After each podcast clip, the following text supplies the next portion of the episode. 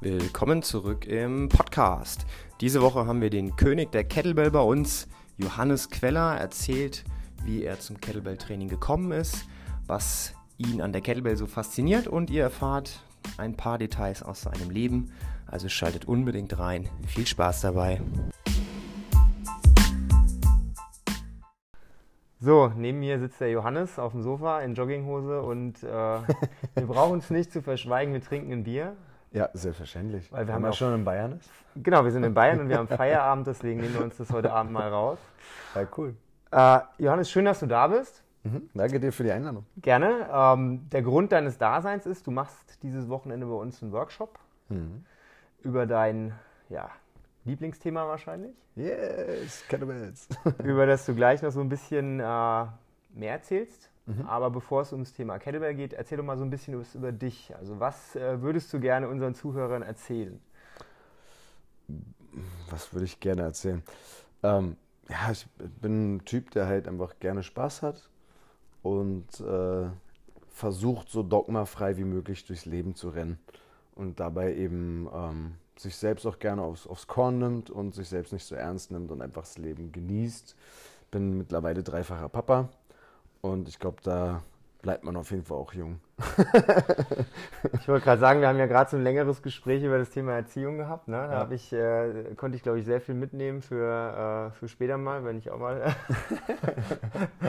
vielleicht Kinder habe. Aber ja. ähm, das ist, äh, ist geil, weil du hast ja auch vorhin, als wir beim Essen schon waren, als wir über das Thema Ernährung geredet haben, das mit diesem ganzen Vorstellungen, was andere Leute von dir denken, ne, wenn du gewisse Sachen einhalten musst oder auch wenn es ums ja. Thema Erziehung geht. Ne, das ist ja, das ist ja krass, wie das dich selbst steuert, fremdsteuert teilweise. Ja klar, weil man halt auch, weil die wenigsten haben halt einfach, äh, ich will jetzt nicht so platt rüberkommen und sagen, die Eier in der Hose, aber die meisten geben viel zu viel darauf, was andere Menschen von ihnen denken und dann ertappe ich mich selbst auch manchmal dabei, dass ich, wenn ich zum Beispiel im Supermarkt bin oder so und ähm, sich jetzt einer von meinen Kindern irgendwie, also namentlich eigentlich meistens Kilian, wenn sich Kilian jetzt zum Beispiel ähm, daneben benimmt, dann denke ich mir auch manchmal so, oh, was denken denn die anderen? Aber diesen Gedanken lasse ich sofort wieder verschwinden. Und ich habe mich auch schon mit Kilian, wenn der da so einen Tobsuchtsanfall äh, äh im Supermarkt bekommen hat, habe ich mich mit dem, auf, also habe ich mich zu ihm auf den Boden gesetzt und habe das mit dem da ausgesessen. Ich habe ihm nicht verboten zu weinen oder sonst was. Hey, ganz ehrlich, die Kinder, die können noch gar nicht mit ihren Neuronenströmen und diesem Feuerwerk im Körper, die können das äh, im Gehirn, damit können die noch gar nicht umgehen. Die, die, wissen noch gar nicht, was da passiert. Die werden komplett von ihren Gefühlen übermannt. Und das, das ist so wie, wenn du jetzt zum Beispiel hardcore verliebt bist in jemanden und dann plötzlich kommt dein Crush um die Ecke und du bist gar nicht darauf vorbereitet. Wie fühlst du dich? Du bist völlig übermannt. Du kannst, wenn die vielleicht noch Hallo sagt, stammelst du nur noch irgendein Hallo zurück oder bist sogar schon komplett in deiner Welt und versuchst eigentlich nur noch im Boden zu versinken, weil du bist gar nicht darauf vorbereitet. Und so ist es bei Kindern auch. Wenn die halt gerade so, so von ihren Gefühlen übermannt werden, da erreichst du die nicht. Und wenn du die dann halt mit Gewalt dazu zwingst, einfach die Fresse zu halten, dann ist das halt nicht so der, der beste Weg. Und wenn dann halt irgend. Neulich war das, das war richtig krass. Dann bin ich vom Einkaufen mit, mit, mit Kia nach Hause. Und long story short, er hat halt wahnsinnig viel Blödsinn gebaut, hat, hat mich geschlagen, hat rumgeschrien und wollte eben im, im Fahrrad, weil ich ihn im Fahrrad geschoben habe, und weil wir so viel eingekauft haben, bin ich nicht mit dem Fahrrad mit ihm gefahren, sondern ich habe ihn geschoben und den Einkauf an den Lenker gehangen. So, und halt einen Einkauf auf meine Schulter, einen am Lenker. Und dann hat er sich halt darüber aufgeregt, dass er geschoben wird, weil er wollte fahren. Und dann habe ich ihm das versucht zu erklären und irgendwann ist mir halt die Hutschnur geplatzt. War jetzt nicht die beste Entscheidung von mir, aber dann habe ich ihn aus diesem Fahrrad rausgenommen und habe ihn auf den Boden gesetzt und habe gesagt, okay, dann läufst du halt jetzt. War jetzt im Nachhinein war es eine doofe Sache. So, ich hätte viel mehr auf ihn eingehen können, aber man lernt ja auch aus seinen Fehlern. Und dann kam eine Frau an uns vorbei, die richtig versucht hat, mir einzureden, dass ich ein schlechter Papa bin, weil man doch das Kind nicht so schreien lässt. Und mein Gott, und kann man jemand dem, dem Kind den Mund verbieten und kann man jetzt mal jemand das Kind zum Schweigen bringen? Ne? So, war eine ältere Dame. Und da ist mir richtig die Hut schon geplatzt. Ich meine, wir Corona-Eltern sind jetzt gerade eh mit, mit den Entscheidungen und mit dem Ruhigsein eh schon am Limit. Völlig so. am Ende, oder? Ja, völlig am Limit. So. Und da ist mir richtig die Hut schon geplatzt. Die habe ich komplett rund gemacht. Die habe ich angeschrien und, naja, war jetzt kein feiner Move von mir. Aber es, äh, da, da denke ich mir halt auch so, so was, was, fällt denn irgendwem ein, irgendwie zu, zu, darüber zu, also wenn jetzt gerade ja. nicht irgendwie ein Elternteil sein Kind schlägt oder anschreit, äh, soll man doch da mal irgendwie vielleicht eher Hilfe anbieten, als irgendwie mhm. da noch irgendeinen Spruch zu drücken. Ne? Ja, wer gibt irgendjemand anderen das Recht, über etwas zu urteilen, was du gerade machst, weil der steckt ja auch gar nicht in der Situation drin. Ne? Eben. Und deswegen ist es mir auch in der Regel eigentlich völlig wurscht, was andere denken oder sagen. Gerade jetzt zum Beispiel in so einer Supermarktsituation, wenn er jetzt da am Boden rumsitzt und, oder, oder halt einen Tobsuchtsanfall bekommt, mein Gott, dann setze ich mich mit ihm auf den Boden da und, und sitze es mit ihm aus. Ne? Dann ist halt einfach so, okay, hey, ich verstehe, dass du gerade sauer bist. Ich, ich wäre wahrscheinlich auch sauer oder wütend oder traurig und ich würde dann auch mit dem Fuß stampfen, weil einfach ich, ich möchte gerne die, das und das, diese Süßigkeit haben und du sagst halt nein. Natürlich ist man dann erstmal traurig oder sauer oder wütend oder ne. So, ich verstehe das, darfst du auch sein. Komm, wir, wir setzen uns jetzt hier und dann kannst du erstmal ein bisschen rumschreien und machen. Ich, ich sag ihm das so, weil mhm. er, er, kann das ja machen. Und jeder, der, der dafür kein Verständnis hat, weil er seine Ruhe hat beim Einkaufen, come on. So, der ist mir sowas von egal. So, wer sagt denn, dass ein Supermarkt eine ruhige Geschichte ist, wo du in Ruhe einkaufen möchtest? Pff, komm.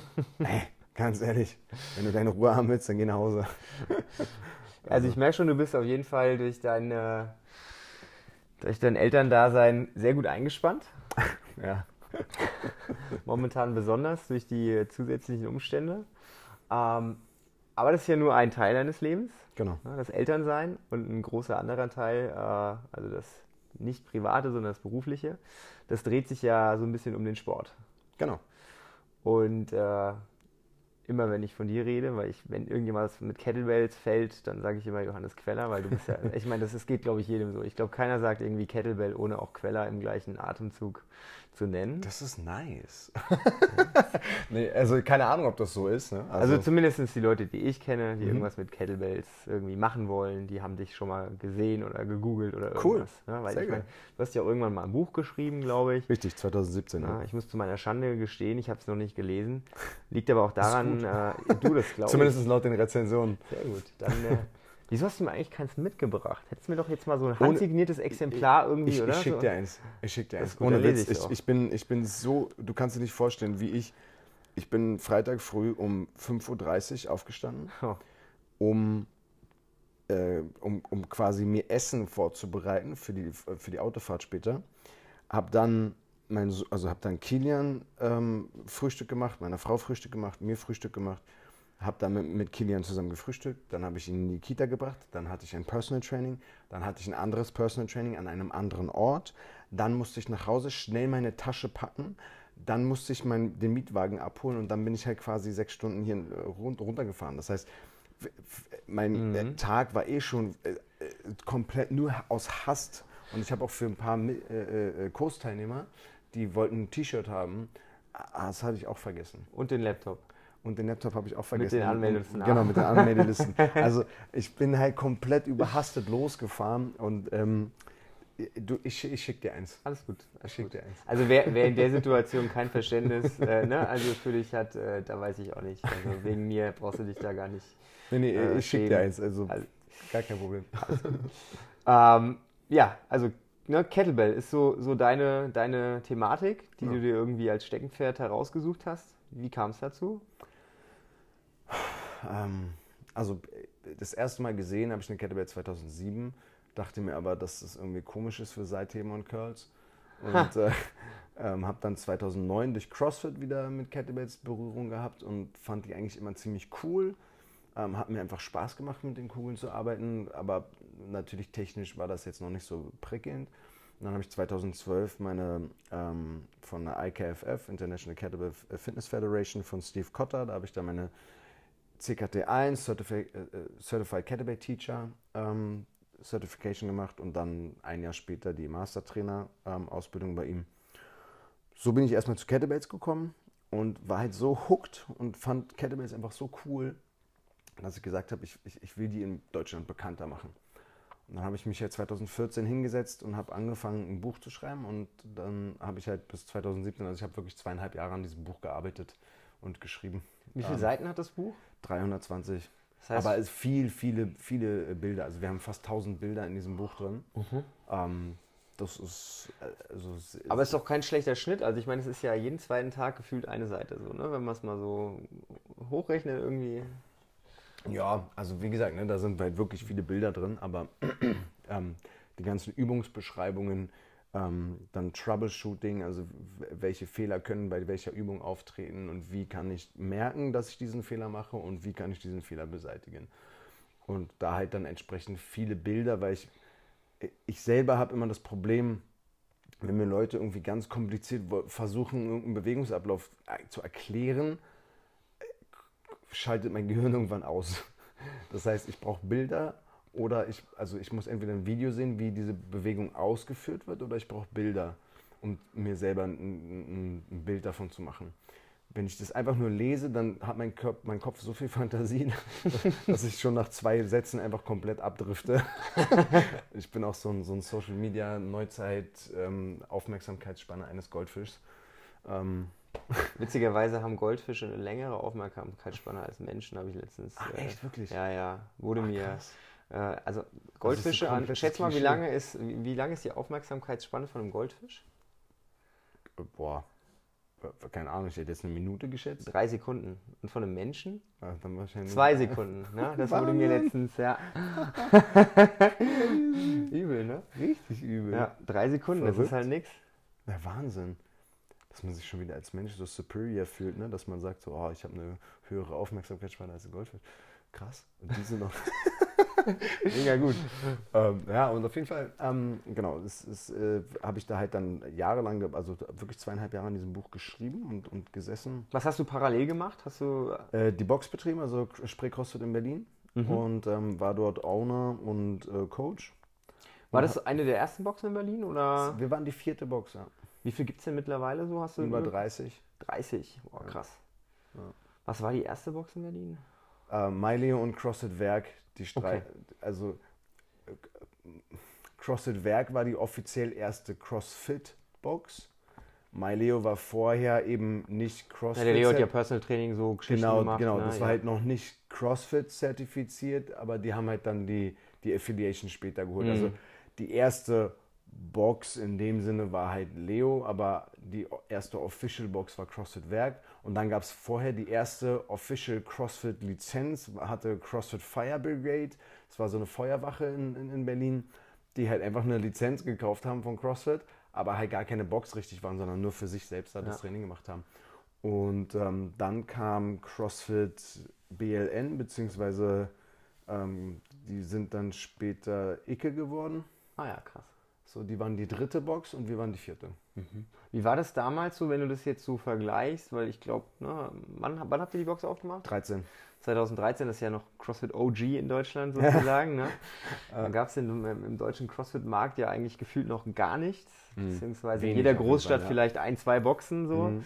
Genau. Wenn es mal so ein bisschen mit heute vergleichst, hat sich ja schon einiges verändert. Ne? Oh ja. Oh ja. Was in deinen Augen sind so die größten Unterschiede? Was, wo siehst du, wenn du, ich meine, du bist ja wahrscheinlich viel in CrossFit-Boxen unterwegs, auch durch deine Seminare. Genau. Kommst da gut rum? Ähm, das meiste, was ich eigentlich mittlerweile heutzutage sehe, ist der Unterschied, dass mittlerweile das Training, also das, das ganze Programming hat sich massiv verändert. Da wird wesentlich mehr Aufwand betrieben als damals. Also da ist es noch viel periodisierter, habe ich das Gefühl. Da wird viel mehr noch halt dann auf, auf alles eingegangen. Ähm, wir haben halt 2009 angefangen mit CrossFit, da war halt einfach nur Ballern. Ne? Da war halt einfach so Mainside Ballern. Einfach. Ein Workout. Da, da gab es noch nicht, da, da gab es dieses Wort Pacen noch gar nicht. Da war halt einfach so 3, 2, 1, Vollgas, go, ja. Balls to the walls, all out. Und wer halt in der zweiten Runde noch fast eine ähnliche Zeit hat, wie der in der ersten Runde hat, in der ersten Runde kein Gas gegeben. Also, also da war halt wirklich all out. Da mhm. hieß wirklich all out, all out. Und da hieß nicht all out, ich pace mal ein bisschen bei den 1000 Meter Rudern, damit ich danach die, die 50 Thruster noch ordentlich durchziehe. Nein, da hieß 1000 Meter Rudern, All ich out. sterbe nach diesen 1000 Metern und brauche für fünf Thruster fünf Minuten mit der leeren Barbell. Ob das jetzt schlau ist oder nicht, das ist ja egal gewesen, ne? Es war ein Ballern. Und ähm, das ist halt heutzutage. Ne? Heutzutage ist, wird mehr eine Wissenschaft draus gemacht, Ja. da wird halt mehr Periodisierung gemacht und so weiter. Ähm, insgesamt, den Unterschied, den ich auch noch sehr häufig sehe, ist, dass die meisten Boxen heutzutage brutal fancy sind. Also früher war es halt wirklich mehr so ein Garage-Gym, ne? so aus irgendwie cheap Equipment von eBay Kleinanzeigen zusammengewürfelt, so gefühlt. Ne? Ähm, und äh, jetzt ist da schon so wesentlich hochwertigere Ausstattung. Ähm, die Leute haben keinen Bock mehr in so Hinterhof-Gyms zu, zu, zu trainieren, sondern das sind alles schon schöne Gyms. Die haben meistens eine, auch, auch einen schönen Sanitärbereich, schöne Umkleiden und so weiter. Also da wird wesentlich mehr auch äh, das gesamte Lifestyle-Produkt verkauft. Ne? So, das, das ist so der, der hauptsächliche Unter Unterschied, den ich von damals zu heute sehe.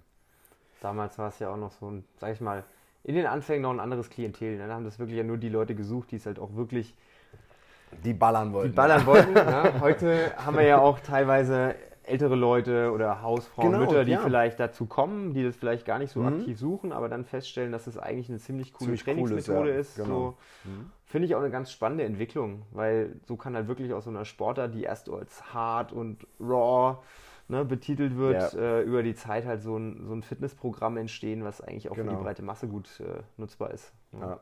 Also wir hatten auch damals schon, also auch ähm, 2013, als wir die Box aufgemacht haben, da noch nicht ganz so, aber so ab 14, 15 war das eigentlich auch schon so, dass ich immer in meinen Kursen den Leuten immer gesagt habe, ey Leute, geht nicht all out, macht mal 80 Prozent, ne, gebt nicht alles, scores nicht alles, achtet auf eure Technik und vor allem schießt euch halt nicht ins Jenseits, ihr werdet für den Scheiß nicht bezahlt.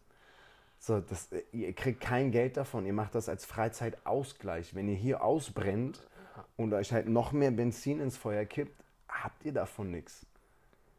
Wenn ihr dann später nach dem Training zu Hause auf der Couch sitzt und euch Den, denkt, so, äh, welcher LKW hat mich hier überfahren gerade und zwei Stunden lang nicht klarkommt, einfach nur ins Leere starrt, dann ist das kein Ausgleich. Ja, aber das, das gibt es ja heute immer noch. Ne? Also Ja, klar, natürlich. Die, äh, die einzelnen Spezies, die äh, heute in jedem Workout noch meinen, sie müssten sich total den Stecker ziehen. Ah. Ne? Ja, sollen sie machen. Ne? Also ich meine, man kann es halt zwei, dreimal erzählen und dann ist es halt auch so, ey, ganz ehrlich, ich bin nicht dein Papa. Ja, richtig. So, und, und man muss ja auch als Boxinhaber, muss man natürlich auch Business denken. Ne? Also man muss natürlich auch sagen, okay, pass auf, äh, man muss eine Entscheidung treffen, man muss abwägen, man muss halt sagen, okay, wenn der sich jetzt abschießt, wenn er sich verletzt, habe ich eine schlechtere Reputation, dann hat sich jemand bei mir in der Box verletzt. Andererseits, Verletzungen passieren im Sport, wo gehobelt wird, fallen Späne. Wenn ich ihm jetzt verbiete, all out zu gehen, vermiese ich ihm den Spaß, dann wird das auch wieder rumgetragen, dass man bei mir keinen Spaß haben kann. Hartes Kopfkino, ne? out- So, also ja. das heißt, man muss halt so die ganze Zeit abwägen, ne? was macht man jetzt? Und ich habe das halt einfach ganz klar kommuniziert. Ich habe halt gesagt, pass auf, ich habe dir jetzt dreimal gesagt, dass ich das so nicht machen würde und dass ich dir ganz klar empfehle, es anders zu machen. Aber hey, es ist dein Training, wenn du halt Spaß daran hast, viel Spaß. Ne? So, aber renn nicht hinterher rum und erzähl, dass wir halt schuld sind. Ne? Ja. So. Ja. Wa- Was eh nichts bringt, weil wenn das Kind in den Brunnen gefallen ist, dann ist scheißegal, was Wenn du vorher dreimal erzählt worden erzählen musst, dann ist die Wahrscheinlichkeit sehr groß, dass es äh, beim dritten Mal immer noch nicht gefruchtet hat. Ja, eben. Also dementsprechend einfach also, ne? leben und leben lassen. Wie lange warst du in der Box involviert? Von 13 bis 17 und dann bin ich 17 raus. Und die Box bestand dann aber weiterhin. Also Genau. Also besteht waren- heute auch immer noch? waren, genau, ja, ja, genau. Wir waren zu dritt, wir waren drei, drei Inhaber. Und ähm, Nadine und Nico, die haben halt die Zukunft der Box in der einen Richtung gesehen. Ich wollte in die andere Richtung. Es hat sich halt dann nicht mehr ausgegangen zwischen uns und dann. Also wir verstehen uns nach wie vor so auf menschlicher Ebene und ich trainiere auch dort weiterhin. Ich habe noch einen Schlüssel, ich kann da rein, ich kann da rein, wann ich möchte.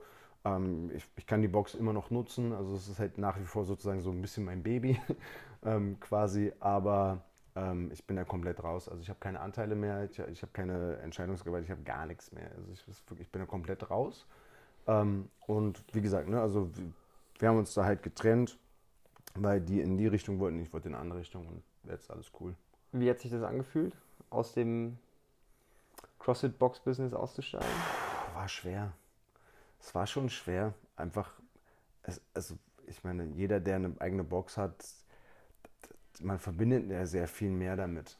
Ja, aber wenn es eben nicht nur deine eigene Box ist, sondern eben auch noch mit anderen Menschen zusammen Kompromisse gefunden werden müssen, ähm, war es natürlich schwierig für mich, aber ja, es, es, hat sich ausgegangen, weil ich mir halt einfach, ich habe ja eine andere Familie auch gehabt, also ich habe ja meine Frau gehabt, ich habe meine Kinder gehabt und ähm, das, das, war für mich sozusagen auch äh, eine andere, eine andere Ära, sage ich mal, ne? die halt sozusagen eingeschlagen ist, die, wo ich halt gesagt habe, okay, ich, ich kann und will auch nicht mehr so viel hier auch abends noch rumhängen und so, sondern ich, ich, ich will halt mit meiner Familie auch sein. Das heißt, ich wurde von meiner Familie quasi gut aufgefangen und ähm, konnte mich quasi da dann schneller von lösen. Aber es war, ich, ich habe bestimmt ein Jahr damit zu kämpfen gehabt, mit mir selbst einfach da, das wirklich so zu akzeptieren, dass ich das jetzt habe gehen lassen.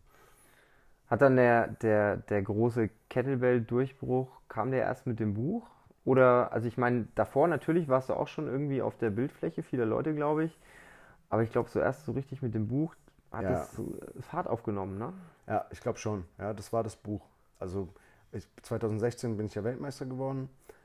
Und da können wir ja auch gleich nochmal drüber reden, wie man Kettlebell-Weltmeister wird. Das ist ja nochmal ein anderes Thema, ne? Ähm, ähm, genau, da, das war 2016 und 2017 kam dann das Buch und damit ist richtig Fahrt aufgekommen, ja.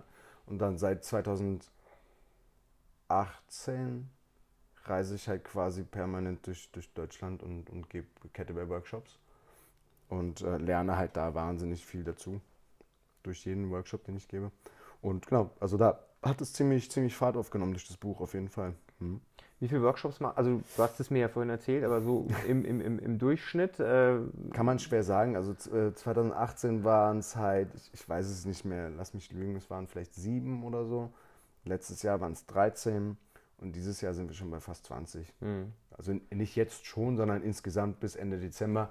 Sollten denn bis Ende Dezember alle Kurse stattfinden können? Klar, wir drücken die Daumen. Wir, wir erwarten nichts anderes, weil äh, wenn alles ich jetzt gegen dich wettere, wettere ich auch gegen mich, weil ne, äh, das ist alles Spekulation. ne? Also wir sehen uns ja eh dann nächstes Jahr auf jeden Fall wieder spätestens. Ja.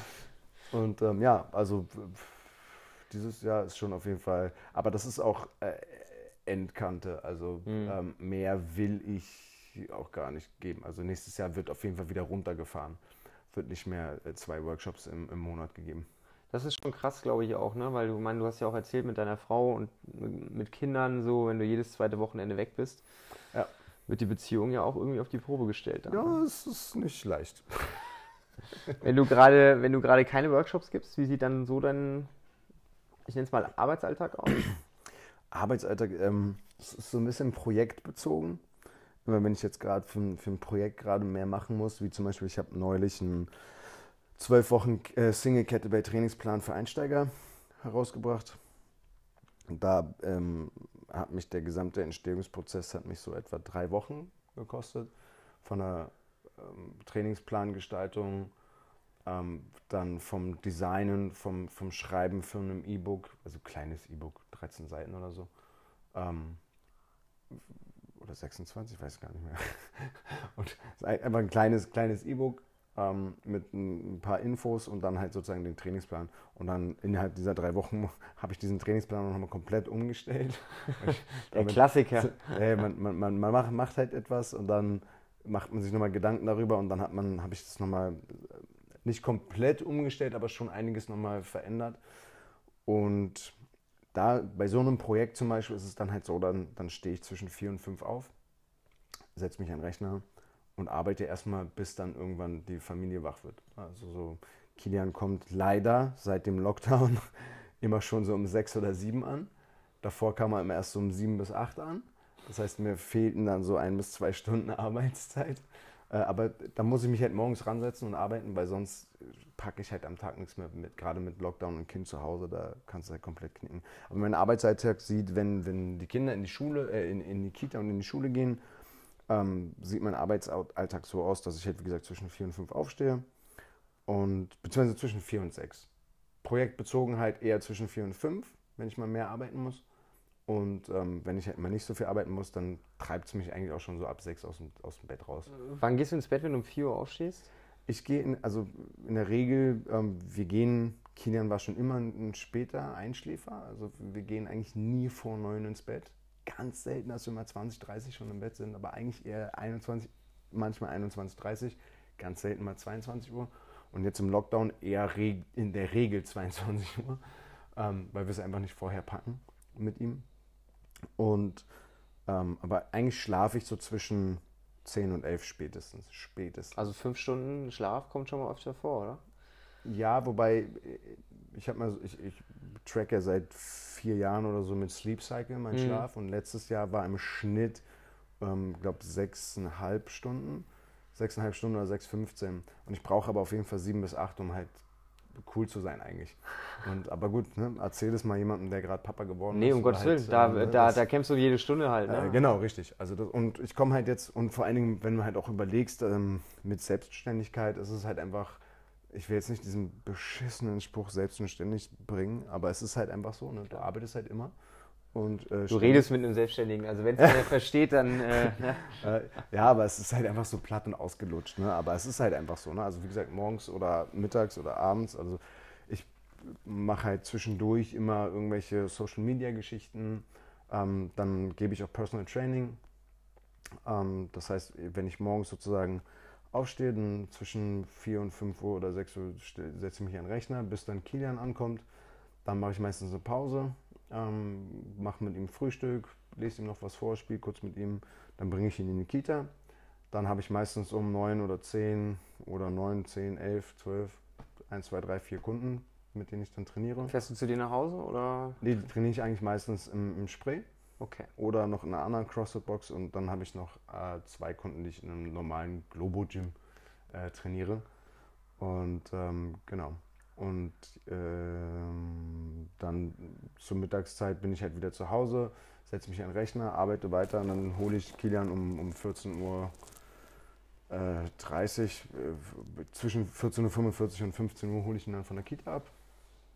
Und dann ist mein Arbeitstag eigentlich gelaufen. Mhm. Wenn ich ihn dann von der Kita abhole, dann gehen wir einkaufen, spielen, Spielplatz, irgendwas zu Hause, lesen, machen, tun. Ähm, und dann ab 18 Uhr wird halt dann Essen gekocht und dann sind wir halt eine Stunde in, in der Küche.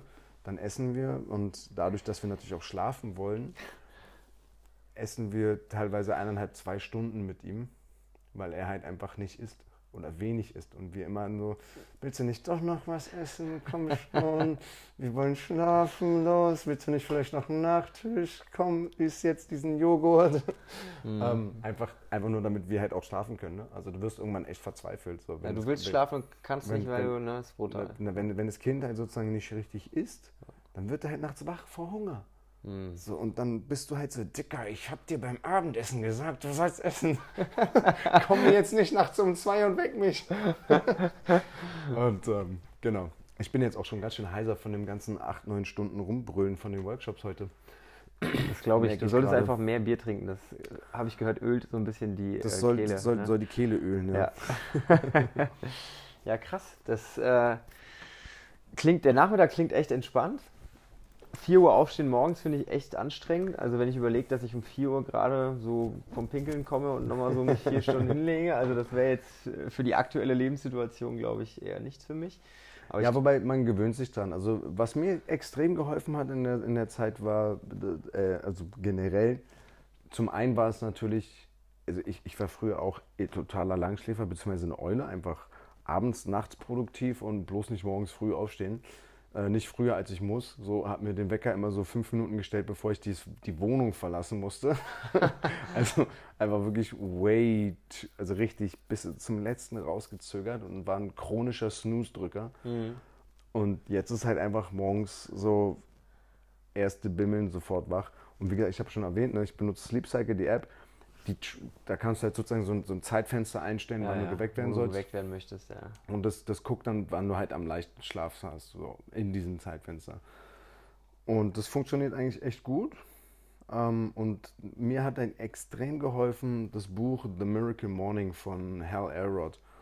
der Typ äh, beschreibt sozusagen, wie, wie man es einfach schafft, einfach wirklich morgens sich so eine Morgenroutine aufzubauen und einfach so, das, das Prinzip ist sozusagen Work before Work. Beziehungsweise kriegt dein ganzes Leben. Ist das der Navy SEAL-Typ? Nee, nee, nee, das ist äh, Navy SEAL ist hier dieser Jocko Willing oder so. Ah ja, genau, genau. Genau, nee, nee. Hal Elrod, der hatte mal irgendwann so einen crazy äh, Autounfall und dann hat er halt sich gedacht, er muss irgendwas komplett ändern und hat halt dann irgendwie so diese Miracle Morning Routine entwickelt. Und ja, macht Spaß. Also so generell einfach so dieses morgens wach sein. Du bist halt einfach unfassbar produktiv, weil einfach die ganze Welt noch schläft. So, du kannst dich nicht permanent mit Social Media ablenken, weil halt äh, alle schlafen. Wird nichts gepostet. Nee, Ja. ja, naja, kommt darauf an, wen du folgst, aber so die ganzen Amis sind halt dann wach noch. Ja. Ne? Aber ähm, e- es postet halt kaum einer was, beziehungsweise du siehst ja dann trotzdem die Posts von gestern oder sonst was, aber äh, dich nervt niemand, also dich schreibt keiner um die Uhrzeit. Ja. Du kriegst keine WhatsApp um die Uhrzeit, dich ruft keiner an, du kriegst keine E-Mails um die Uhrzeit. Aber Also weißt, du, weißt du, was das Schlimme ist? was? Dieses, dass man etwas braucht, was das reguliert. Weil eigentlich könntest du es ja selber regulieren und einfach sagen, okay, ich ne, schaue mir keine E-Mails an, ich schaue mir keine WhatsApp an, ich schaue mir keine Nachrichten an. Das ist schon krass Richtig, manchmal, ne? richtig. Das ist aber auch so ein bisschen Konditionierung. Also das Ding ist halt, ähm, ich habe gar keine Benachrichtigungen eingestellt, außer von ein paar Sachen. So, Amazon zum Beispiel pumpt, blinkt gerade auf meinem Handy. Das ist halt, wenn, irgend, wenn irgendwas zugestellt wird oder sonst was. Stell dir mal vor, Alter. Es ist jetzt einfach mal fucking Samstag 23 Uhr. Und die schick- schicken mir eine E-Mail, dass das geliefert worden ist. Fucking hell. Amazon ist Willkommen in. Berlin, oder? Ja, es ist, es ist verrückt, Alter. Ähm, nee, aber ähm, worauf wollte ich hinaus? Achso, genau. Ähm, Benachrichtigung. Ähm, Habe ich komplett ausgestellt von allen. Hm. Bis auf, ähm, ich benutze mit meiner Frau einen bestimmten Messenger-Dienst, den ich jetzt nicht erwähne, weil wir sonst alle darauf schreiben. und ähm, ich benutze diesen Messenger-Dienst nur mit meiner Frau Hm. und der ist an. Ja. Ansonsten habe ich alles ausgestellt. Das Einzige, was durchkommt, sind halt Anrufe. So, aber wenn du jetzt zum Beispiel von jemandem eine Antwort bei WhatsApp erwartest und dann gehst du in WhatsApp rein und dann siehst du da 10, 800 Nachrichten, 10 ja. 12 Nachrichten und dann denkst, bist du ja, du, dein Gehirn ist ja neugierig. Ja, klar. Du kannst es, du, kann, du, du hast zwar schon ausgestellt, dass du Benachrichtigungen bekommst, aber dann guckst du da rein, weil du irgendwas Du ganz willst das Wichtiges suchst. Dopamin, du willst das So, Dopamin. und dann ja. siehst du so, okay, ah, was hat der geschrieben, was hat der geschrieben, was hat die geschrieben. So, oder du gehst halt kurz auf Instagram, weil du eine Sache raussuchen wolltest aus irgendeiner Nachricht, die dir irgendjemand geschrieben hat. Und dann siehst du da 300 Likes dort, 20 Kommentare hier, 400 Nachrichten dort und dann denkst du, Ja. und dann fängst du an, da irgendwie rumzuspielen und zwei Stunden später so, fuck, eigentlich musstest du doch eigentlich E-Mails machen. Was ist los mit dir? So. und und äh, das habe ich zum Beispiel morgens nicht. Ne? Morgens ist halt einfach, ich mache morgens, habe ich ganz klare Routine für mich. Ich, ich mache halt so ein bisschen den, den liegen gebliebenen Kram von, von Instagram. Ähm, aber eigentlich ist, und, und dann, also zum Beispiel poste ich irgendwelche Sachen dann noch kurz oder mache halt, be be- beantworte ein paar Nachrichten, um mich so ein bisschen going zu kriegen, trinke dabei meinen ersten Kaffee und dann klappe ich den Laptop auf und da habe ich meine produktivste Phase. Also da mache ich dann das Programming für, für was weiß ich, neue Programme oder da mache ich Trainingsplangestaltung für Kunden von mir oder ähm, also morgens mache ich halt so meine produktive, produktivste Phase. Da ist wirklich äh, High, High Intensity Work sozusagen einfach dran. So dass morgens einfach Laptop auf und ballern. So und dann Das App dann so ab, je, je, je, ne? je später der Morgen wird, desto. Genau, und dann spätestens, wenn Kilian halt im Wohnzimmer steht, dann ist eh halt Laptop zu. Ja. Und ähm, weil ich, teilweise habe ich es jetzt in den letzten Wochen auch dann so gemacht, dass ich ihm gesagt habe, okay, ey, du bist halt jetzt echt schon so früh wach und abends spät im Bett. Digga, Das geht halt nicht. ja, geht nicht. Such's dir aus, das eine oder ich das muss andere. halt irgendwann auch mal arbeiten. so. ähm, vor allem, weil ich halt auch dann den ganzen Tag über so gut wie nicht arbeite. Ne? Das heißt, die einzige Arbeitszeit, die ich jetzt momentan während der Corona habe, ist, bevor er wach wird und während er Mittagsschlaf macht. Hm. Das sind die einzigen Zeiten, wo ich jetzt momentan arbeiten kann. So. Also muss ich halt früh machen. Und wenn er dann früh noch früher ankommt schon, wo ich dann sage, ey, ich sitze hier gerade mal eine Stunde am Rechner, Digga, ab ins Bett mit dir, was ist los? und der halt dann, dann sage ich ihm auch, okay, pass auf, ey, du musst jetzt hier wenigstens noch eine halbe Stunde für dich spielen, weil ich, ich muss das jetzt hier mal schaffen, weil ich, ich, es geht nicht anders. Ne? Du musst halt irgendwann. Also arbeite ich dann, währenddessen er dann da noch irgendwie rumkrebst und keine Ahnung, was Playmobil spielt, äh, Playmobil, äh, Lego spielt, Lego Duplo oder was, sich ein Buch anguckt oder weiß der Geier, ne? So. Und äh, das ist schon, aber wie gesagt, morgens so dieses Arbeiten, das ist schon richtig gut geworden. Also das, das merke ich so, das fehlt mir, wenn ich das nicht habe, weil ich halt einfach da wirklich klar bin und halt komplett gut arbeiten kann und halt ungestört bin. Spätestens, spätestens wenn um 8, 9 Uhr der gesamte, die gesamte Welt aufwacht und dich mit ihren Problemen zuschüttet, ist halt einfach vorbei. Dann hast du eine E-Mail plötzlich von keine Ahnung was, dann kriegst du eine Betriebsprüfung, dann kommt hier ein Briefkasten, dann kommt da irgendwas, dann irgendwas und dann ist, ist dein Fahrrad platt, dann ist eine Speiche gebrochen, dann musst du hier, dann musst du da also ab 8 Uhr wird dein Tag nur noch gehijackt. Ja, auf jeden Fall. Und deswegen arbeite ich auf jeden Fall morgens. Ich bin echt, ich bin echt froh, dass ich äh, so gut äh, arbeiten kann, obwohl ich irgendwie abgelenkt werde. Also ja. das ist echt. Na, ich habe dieses ganze, also dieses ganze Kinderding, ich glaube, das ist krass, wie das einen ne, abhält von der Arbeit so. Das habe ich ja zum Glück nicht momentan. Ja. Ähm, aber ich habe auch einfach einen Job, der, also ich meine, du kennst es ja auch als Box-Owner, ne? du bist ja. die ganze, du arbeitest ja, äh, manchmal bist du halt beschäftigt, aber kriegst nichts erledigt. Ne? Am Ende des Tages fühlst du dich ja. halt so, als hättest du den ganzen Tag was gemacht, aber hast eigentlich gar nichts gemacht. Genau. Ne? Und dann, dann bist du gerade auf dem Weg, irgendwas ganz Wichtiges für die Box zu machen. Dann kommt gerade ein Mitglied an, ja. möchte etwas von dir und du nimmst dir natürlich auch die Zeit, weil du willst ja, du willst ja auch, du willst ja auch das Feedback haben, was gerade kommt. Ne? dann redest du mit dem Mitglied, dann versuchst du dich darum zu kümmern und dann kommt schon währenddessen du dich darum kümmerst, mhm. das nächste und dann kommt das nächste, dann ist das Toilettenpapier alle, dann ist dies, dann ist das. Und eigentlich wolltest du nämlich vor zwei Stunden schon das Toilettenpapier auf, auffüllen, aber äh, dann sind 15 Sachen dazwischen gekommen. Und ähm, ja, also ich, ich kenne das, ich weiß, was das äh, was Ja, wenn du dir, das ist bei mir auch so, also wenn ich mir nicht wirklich, in, ich habe meinen Terminkalender so, irgendwie unsere ganzen Kurse stehen da halt drin und jeder Trainer hat halt seinen zugeteilt. Und wenn ich mir nicht wirklich in meinen Kalender Sachen reinblocke, ne, so Personal Trainings ist ja das eine, das steht dann da drin, aber wirklich so eigenes Training oder Mittagessen Ey. oder ja. ich bin jetzt nicht da, so, ey, du kommst halt auch zu nichts, ne, weil du setzt dich dann hin, okay, dann machst du ein bisschen Videobearbeitung hier, machst ein bisschen Instagram da und schon ja. ist der Tag rum und hast du eigentlich gar nichts Produktives geschafft, ne, und ja. irgendwie, es ist jetzt schon Juni, gefühlt war gerade erst Dezember, so sechs Monate später irgendwie. Ja, und vor allen Dingen, das, das, das, das Schlimme ist halt, wir arbeiten halt in einem, in, einem, in einem Metier, wo die Arbeit niemals vorbei ist. Brutal. Du hast halt, wenn ein Projekt vorbei ist, hast du schon wieder die nächsten fünf rumliegen. Und also das heißt, keine Ahnung, ähm, wenn jetzt, du hast, man hat ja so einen Eventkalender auch im, im, Jahr als, als Box, da macht man hier Sommerfest, dann hat man hier Open, dann hat man hier da, dies, mhm. das, Bums, tralala. Und dann hat man halt so seinen Eventkalender und dann arbeitet man ja auch für dieses Event sozusagen hin und Nachbereitung, Vorbereitung.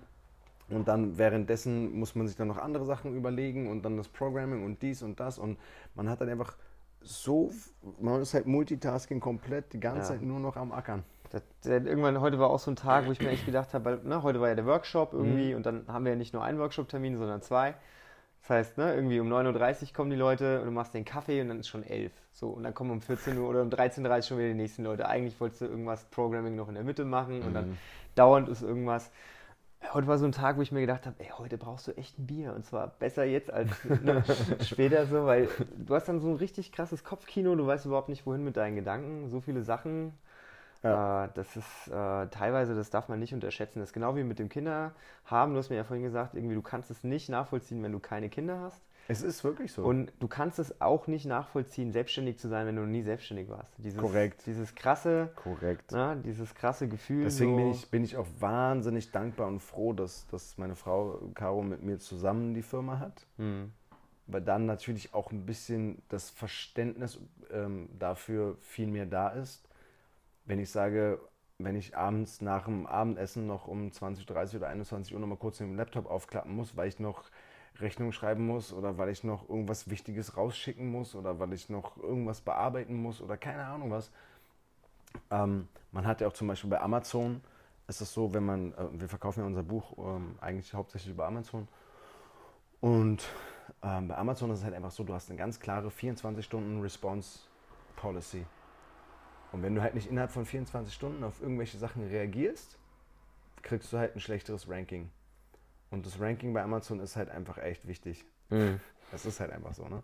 Ist, Amazon ist halt ist, ist mit einer der krassesten Player am Markt, was, was, was so dieses, diese Ranking-Geschichten angeht, ne? Dann ist halt immer, oh, Leute, die diese Kettlebell gekauft haben, haben auch das Buch gekauft. So, und wenn du da halt nicht mehr angezeigt wirst, dann verlierst du halt Sales. Ist halt so. scheiße, ne? So. Ja, natürlich. So. Und deswegen, und wenn du halt das Ranking deshalb verlierst, weil du quasi sagst, ich guck mal erst morgen rein und dann hast du um eine Stunde deine 24-Stunden-Frist ver verletzt, kriegst du sofort eine Penalty, ne? Und das ist, das ist halt crazy. Schon krasser Druck auch, ne? Voll. Und, und also ich meine, das muss man sich mal vorstellen, ne? Die normalen Menschen, die jetzt nicht selbstständig sind, die denken sich so, Freitag, ne? Freitag um eins, ja. jeder macht sein. Hoch die Hände, so. Wochenende. Ne? Genau, und am Montag gehe ich halt wieder zur Arbeit. Ja, Pustekuchen. Oder ich habe jetzt zwei Wochen Urlaub. Glaubst du, glaubst du nicht wirklich, dass, dass ich mein Handy mit in den Urlaub nehme? So, was, was, was soll denn mein Chef denken? Nee, nee, nee, nee, das Handy bleibt zu Hause. So, ich gehe jetzt mal in Urlaub. Ich habe jetzt zwei Wochen Urlaub. Ja, als Selbstständiger nicht. Dann nimmst du schön einen Laptop mit und arbeitest im Urlaub. So. Ich meine, klar, auf der, auf der einen Seite, ne, ich meine, selbst ausgesuchtes Schicksal so. Du könntest, so, du könntest ihn auch zu Hause, wenn du es wolltest, könntest du es machen. Ne? Du könntest ihn theoretisch zu Hause lassen. Klar. Mit dem Risiko halt, dass du gewisse Sachen einfach vielleicht verpasst. Ne? Auf der anderen Seite fährst du ja auch, wenn du in Urlaub fährst, fährst du in den Urlaub, um einfach mal von gewissen Sachen wegzukommen, um halt noch kreativer für andere Sachen zu sein. Richtig. Ne, genau. Das ist ja auch das, was ich im Urlaub immer mache, weil ich dann weg bin von meinem täglichen Geschäft und, und habe dann, so halt, viel Zeit. Genau. Dann kommt nämlich die Kreativität, genau. weil du nicht unter Druck bist, sondern weil ja. du mal entspannt ja. bist. Genau. Voll. Und ähm, man, es ist ja auch so, dass du als Selbstständiger, wenn du Urlaub machst, zahlst halt, also kommt auf, die, auf das Geschäft drauf an. Aber wenn du jetzt zum Beispiel nur Personal Training gibst, ohne Online-Coaching zu haben, sondern nur Personal Training und du fährst in Urlaub. Oh, das ist zahl, richtig teuer, ne? Zahlst du doppelt. Ja. Zahlst du Urlaub und du zahlst den Verdienstausfall. Richtig, ja. genau, genau. Weil du halt einfach nichts einnimmst in der Zeit und trotzdem den Urlaub bezahlen musst. Ne? Wenn du natürlich ein Online-Geschäft hast, ist es nochmal ein bisschen was anderes. Da zahlst du halt wieder nur den, den, den äh, Urlaub, weil das Geschäft läuft ja quasi weiter, weil online. Aber trotzdem, ja, das ist halt, äh, wenn du halt selbstständig bist und in Urlaub fährst, das ist, und ich merke zum Beispiel bei mir selber auch, ich bin schnell gestresst. Hm. Ich bin sehr schnell gestresst, wenn ich nicht arbeiten kann. Weil ich habe so viele Ideen, Visionen, was ich noch alles machen will. Und ich bin quasi gehandicapt, weil wir eine One-Man-Show sind. Ne? So, weil halt sozusagen, ich mache halt Videoschnitt, ich drehe die Videos, ich konzipiere die, die Inhalte, ich, äh, ich schreibe die Programme, ich designe die Layouts für die E-Books und ich mache halt sozusagen alles. Ne? Jetzt haben wir seit Januar haben wir einen Online-Marketer mit an Bord. War es schon mal ein Game Changer, aber auf jeden Fall, sich nicht mehr darum, eine Platte zu machen, wie man eine Facebook-Anzeige aufsetzt, sondern mach du, Digga.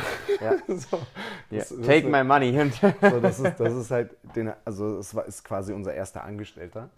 Und ähm, das ist auf jeden Fall mega gut gewesen. Und jetzt haben wir auch, jetzt ähm, arbeiten wir langsam mit einem Cutter zusammen, der jetzt die ersten zwei Videos schon ge geschnitten hat das, was mir halt auch wieder so ein bisschen den Rücken frei hält, weil das ganze Schneidethema ist halt auch wieder so eine Sache, die halt super viel, und das muss man sich mal überlegen, ne? Man ist halt eigentlich von der Expertise her Coach. Ja. Dann musst du aber noch Grafikdesigner, Videograf, Tontechniker, äh, also, ne? Das ist brutal. Ja, und dann noch Buchhaltung und äh, also Business, also du bist, du bist ja eine, eine komplette eierlegende Wollmilchsau. So, du bist quasi, wenn du mal irgendwie einen angestellten Beruf machen würdest, wärst du unbezahlbar für den Arbeitgeber, weil die ganzen Qualifikationen, die du mitbringst, ja. dann am Ende. Ne? Voll, ja. Und ich würde halt zum Beispiel viel lieber mal wieder einfach ein gutes Strength and Conditioning Buch lesen mhm. oder halt nochmal lesen, ja. weil ähm, einer eine der saugeilsten Tipps, die ich jemals bekommen habe, ähm, ist einfach Bücher, die man halt schon mal gelesen hat, nochmal lesen. Auf jeden Fall weil einfach auch gerade so in, im ganzen Strength and Conditioning Bereich und, und, und so, selbst so Bücher, die man vielleicht gelesen hat und total easy und komisch fand, einfach mal ein paar Jahre später mit mehr Expertise nochmal lesen und dann plötzlich verstehen, was der Autor damit meint und denkst du so crazy, dass ich das damals nicht gesehen habe. Mhm. Und du, du liest es nochmal, das Buch, und denkst du so, boah krass, das war damals damit gemeint. Ist aber auch mit Seminaren so ein bisschen so. Ich war jetzt, ähm, ich war vor ein paar Jahren bei Chris Hinshaw bei dem äh, mhm. CrossFit Aerobic ja. Capacity Seminar. Und ich meine, klar, ne, du setzt dich schon so ein bisschen vorher mit der Thematik auseinander und ja. hörst dann auch zu und denkst dann, ah, voll cool. Und dann war ich jetzt letztens, im Februar war ich nochmal da, ne, mhm. zwei Jahre später. Ich habe einfach so, das war, obwohl es eigentlich der gleiche Inhalt war, ja. ich war danach so, krass. Geil. Das kann nicht sein, dass du das gleiche Seminar dir nochmal angeguckt hast und ja. dass du im Prinzip alles nochmal viel krasser wahrgenommen hast.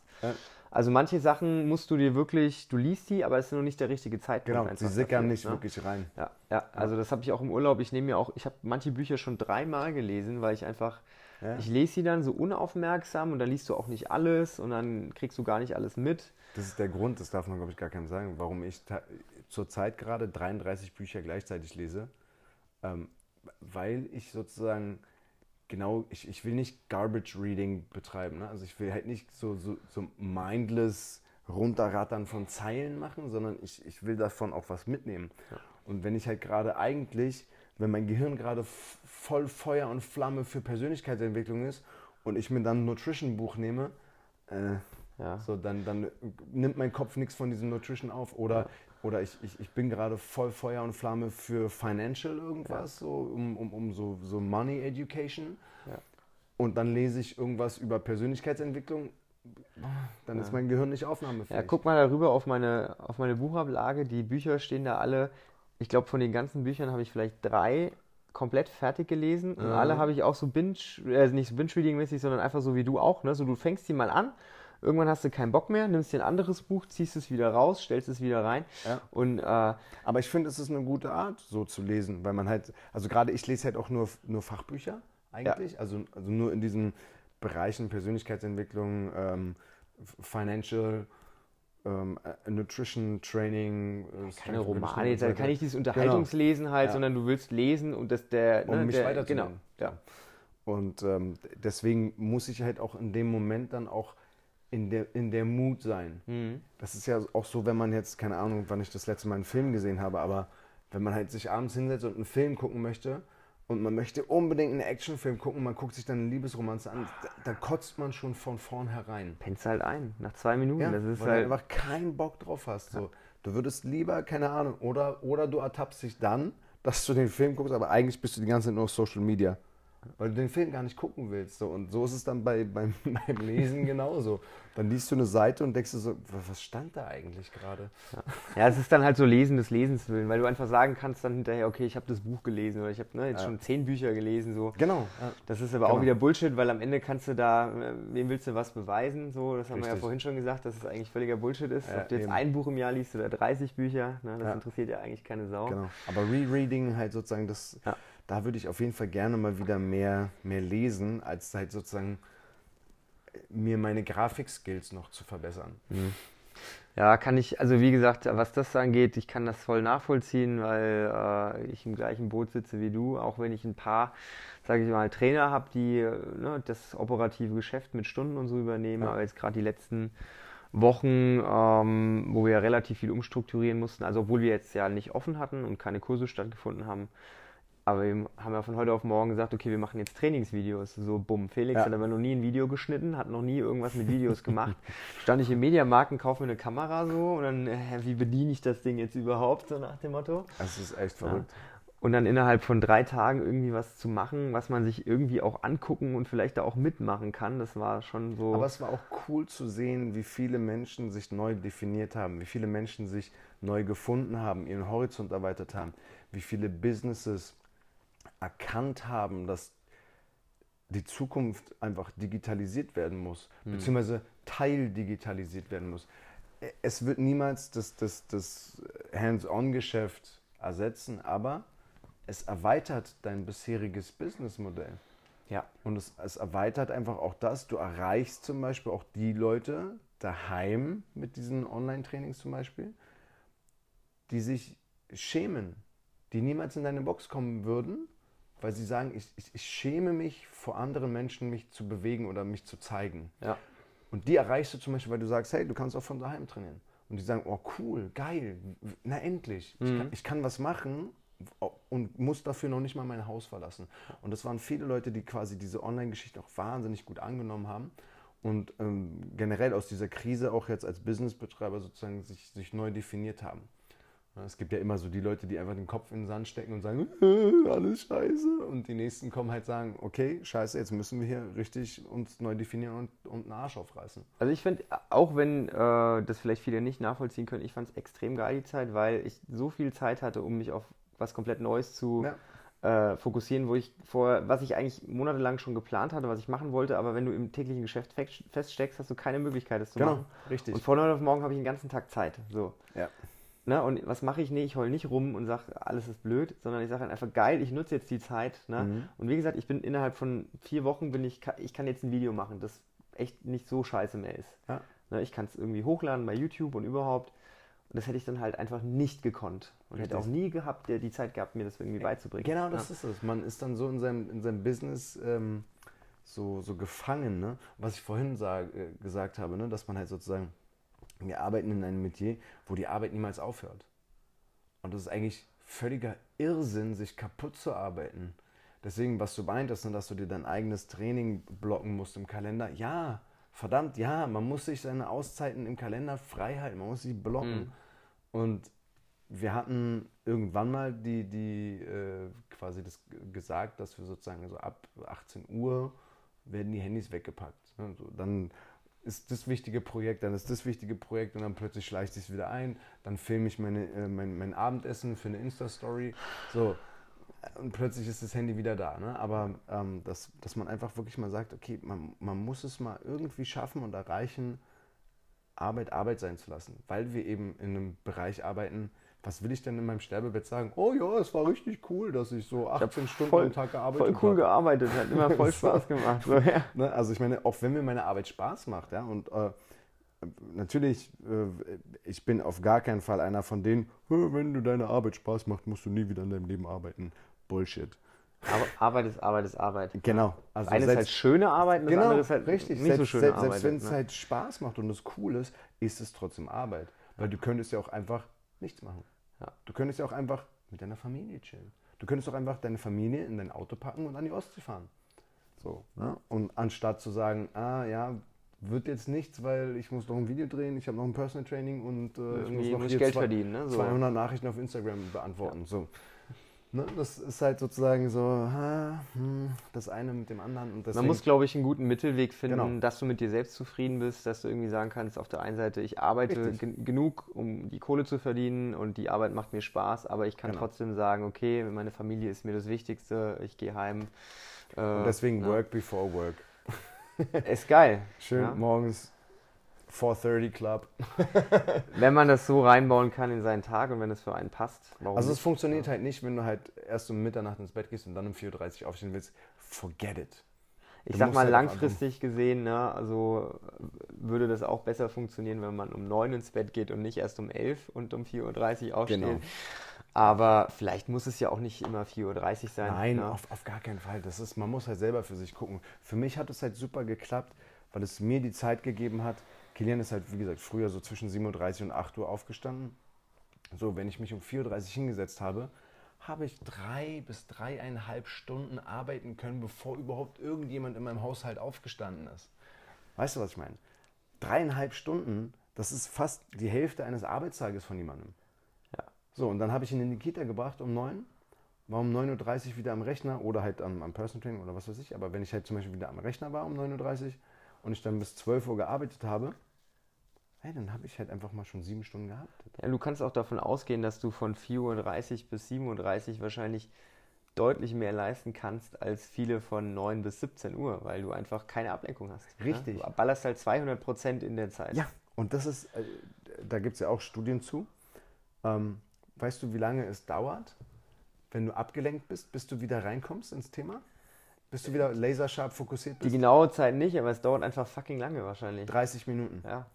Weißt du, auch wieder per Studie, wie oft du abgelenkt bist?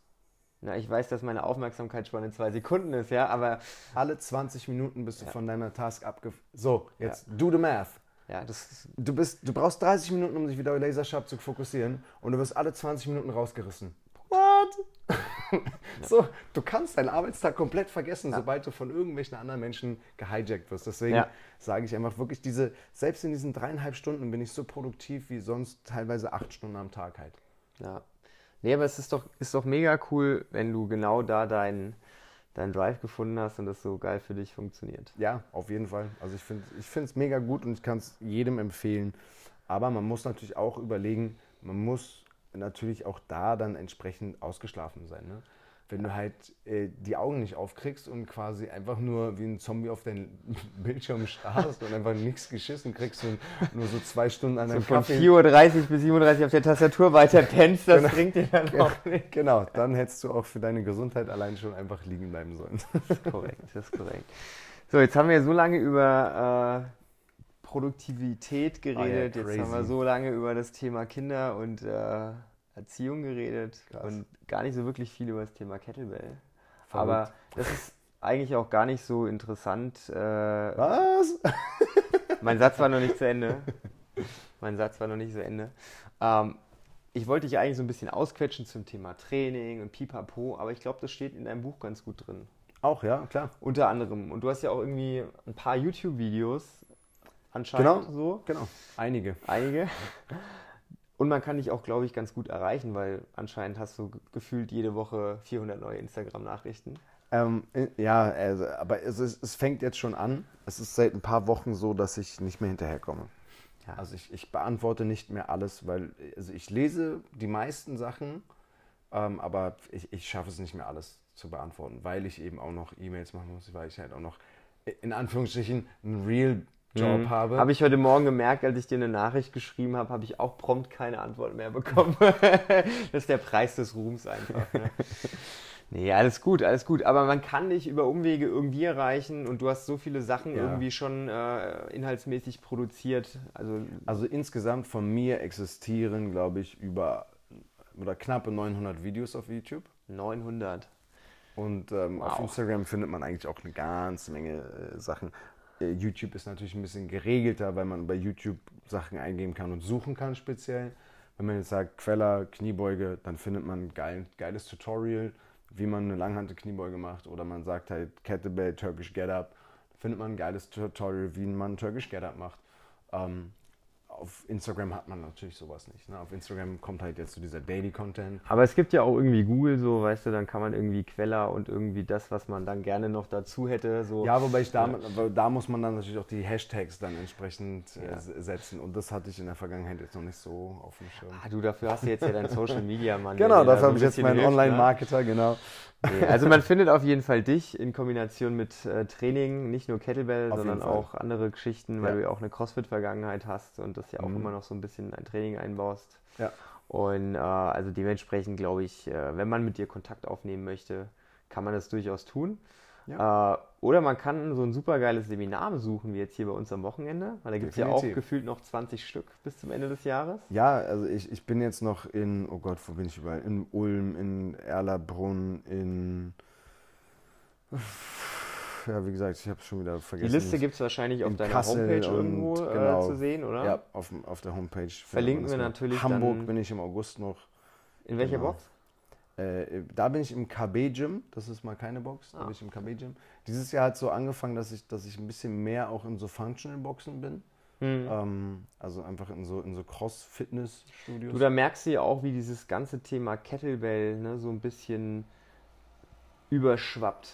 Weg Ja. vom CrossFit geht auch in den Mainstream, ins Mainstream-Fitness ja, rein. findest du super viel. Auch Fit for Fun hat mal wieder einen super unqualifizierten Beitrag zum, oh Gott, ich darf gar nicht sagen, äh, zum Thema Kettlebell. Ähm, Haben die, dich, haben die dich halt nicht interviewt, Nee. ne?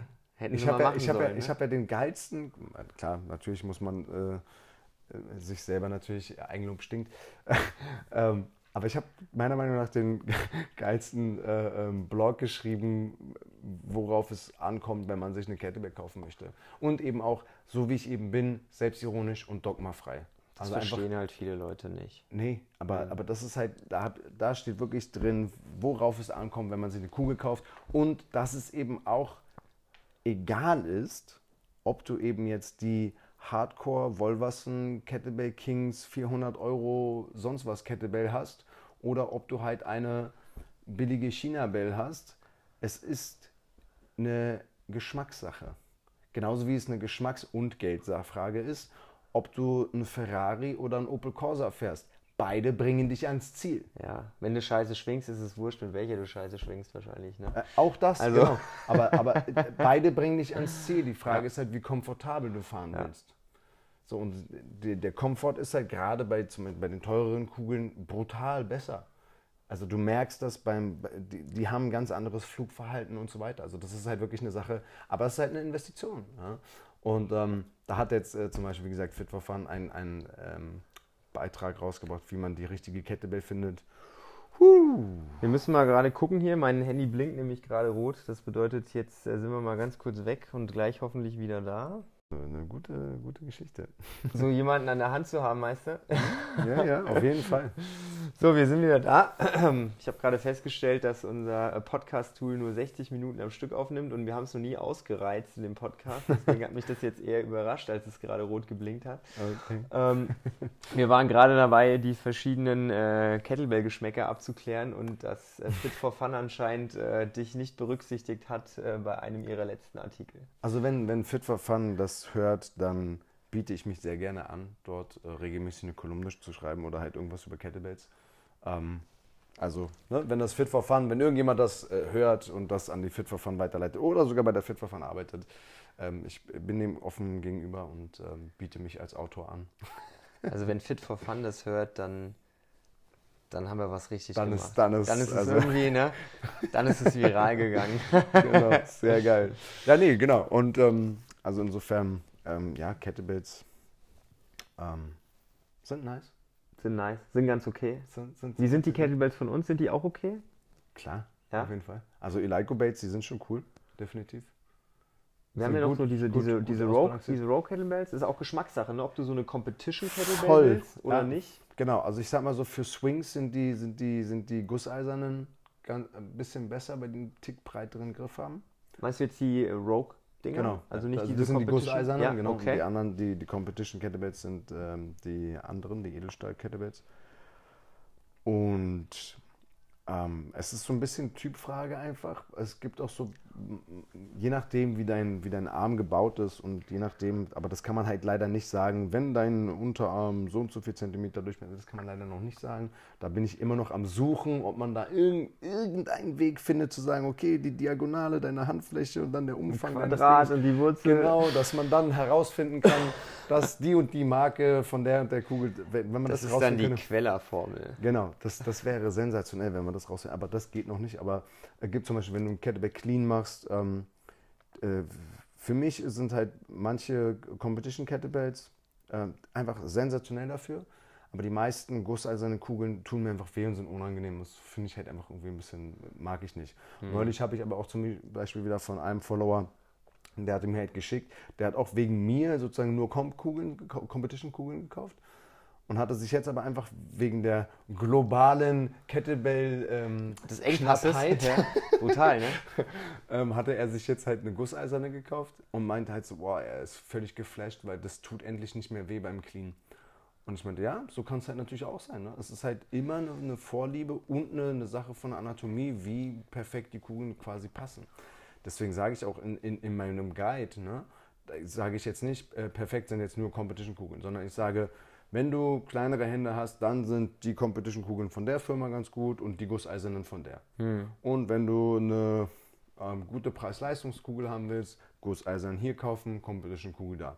Wenn du die Premium haben willst, gusseisern da und Competition da, damit für alle was dabei ist. Also ich sage ja, ne, dogmafreies Einkaufen oder dogmafreier Guide zur richtigen Transparenz einfach so, ne? Ja, finde ich super wichtig. Ne? Also ich meine, und ich habe ich hab sogar zwei Codes für Kettlebells. Die sind in dem Blog auch drin, aber ich stelle trotzdem noch andere vor. Ich sage jetzt nicht, oh, die Testsieger sind die, sondern ich sage einfach, ja, wenn du halt kleine Hände hast, dann kannst du die benutzen, aber wenn du größere Hände hast, dann solltest du die nicht benutzen. Und dann ähm, ist halt scheißegal, ob du mit meinem Code sparst oder nicht. Und vor allen Dingen, ich habe zum Beispiel von dem Code auch noch nichts. Also es sind keine Affiliation Codes, sondern es sind tatsächlich einfach reine, Rabattcodes. reine Rabattcodes für die Follower, ähm, weil ich mir halt sage, okay, ich könnte jetzt auch zu einer anderen Firma gehen, die mir eine Affiliation bezahlt, wo ich aber sage, die Kugeln sind halt nicht so geil. Hm. Aber ich bin halt nicht so ein, Ja. So ein Businessmensch, ne? ja. der halt Ja, sagt so, okay, ähm, äh, Money over Bitches, so.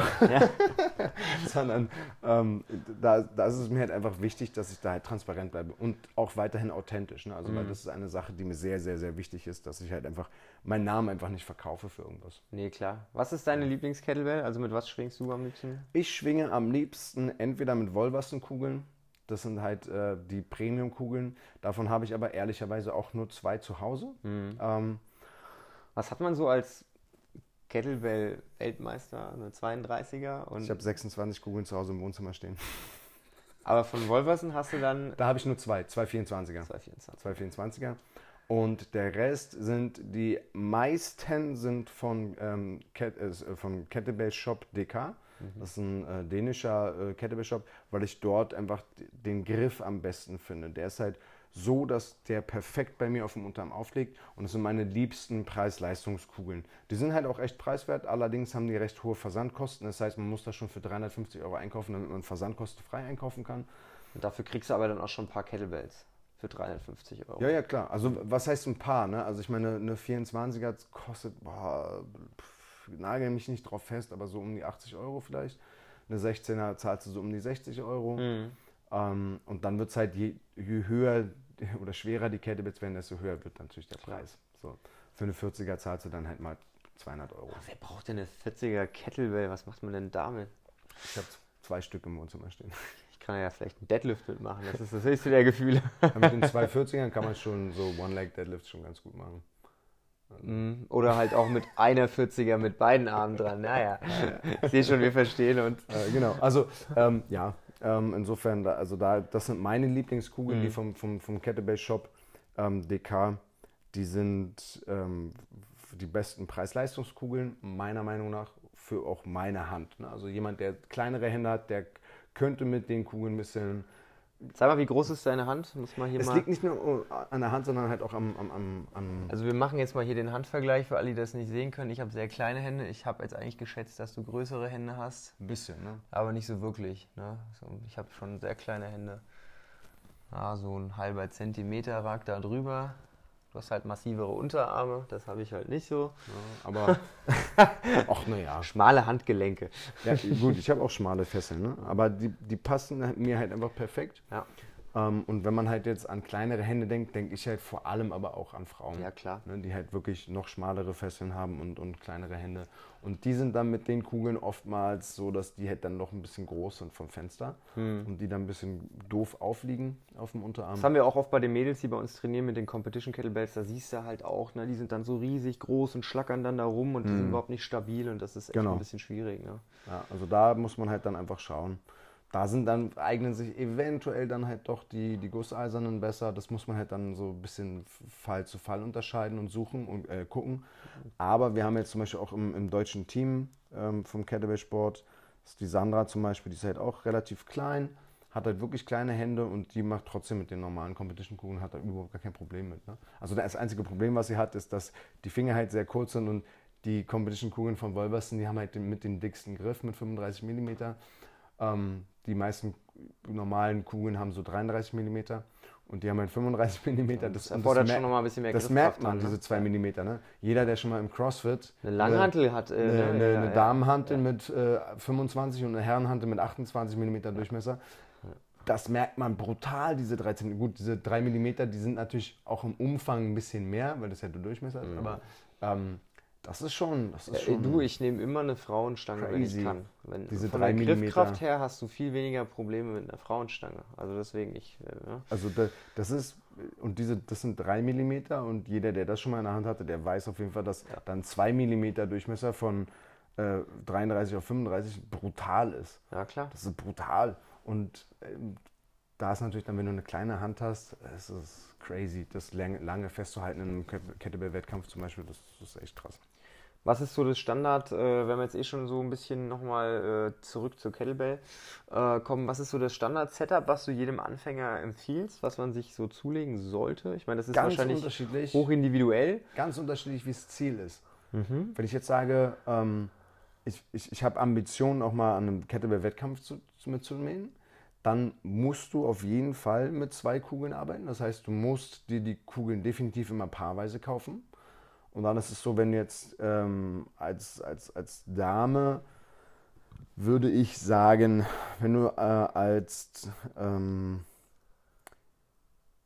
als Amateur startest, nee, nicht als Amateur, wenn du als Beginner startest, hättest du jetzt ein, ein, Gewicht von 12 Kilo. Und wenn du als Beginner startest, 16, äh, als, als Amateur startest, 16 Kilo. Und als Profi 24.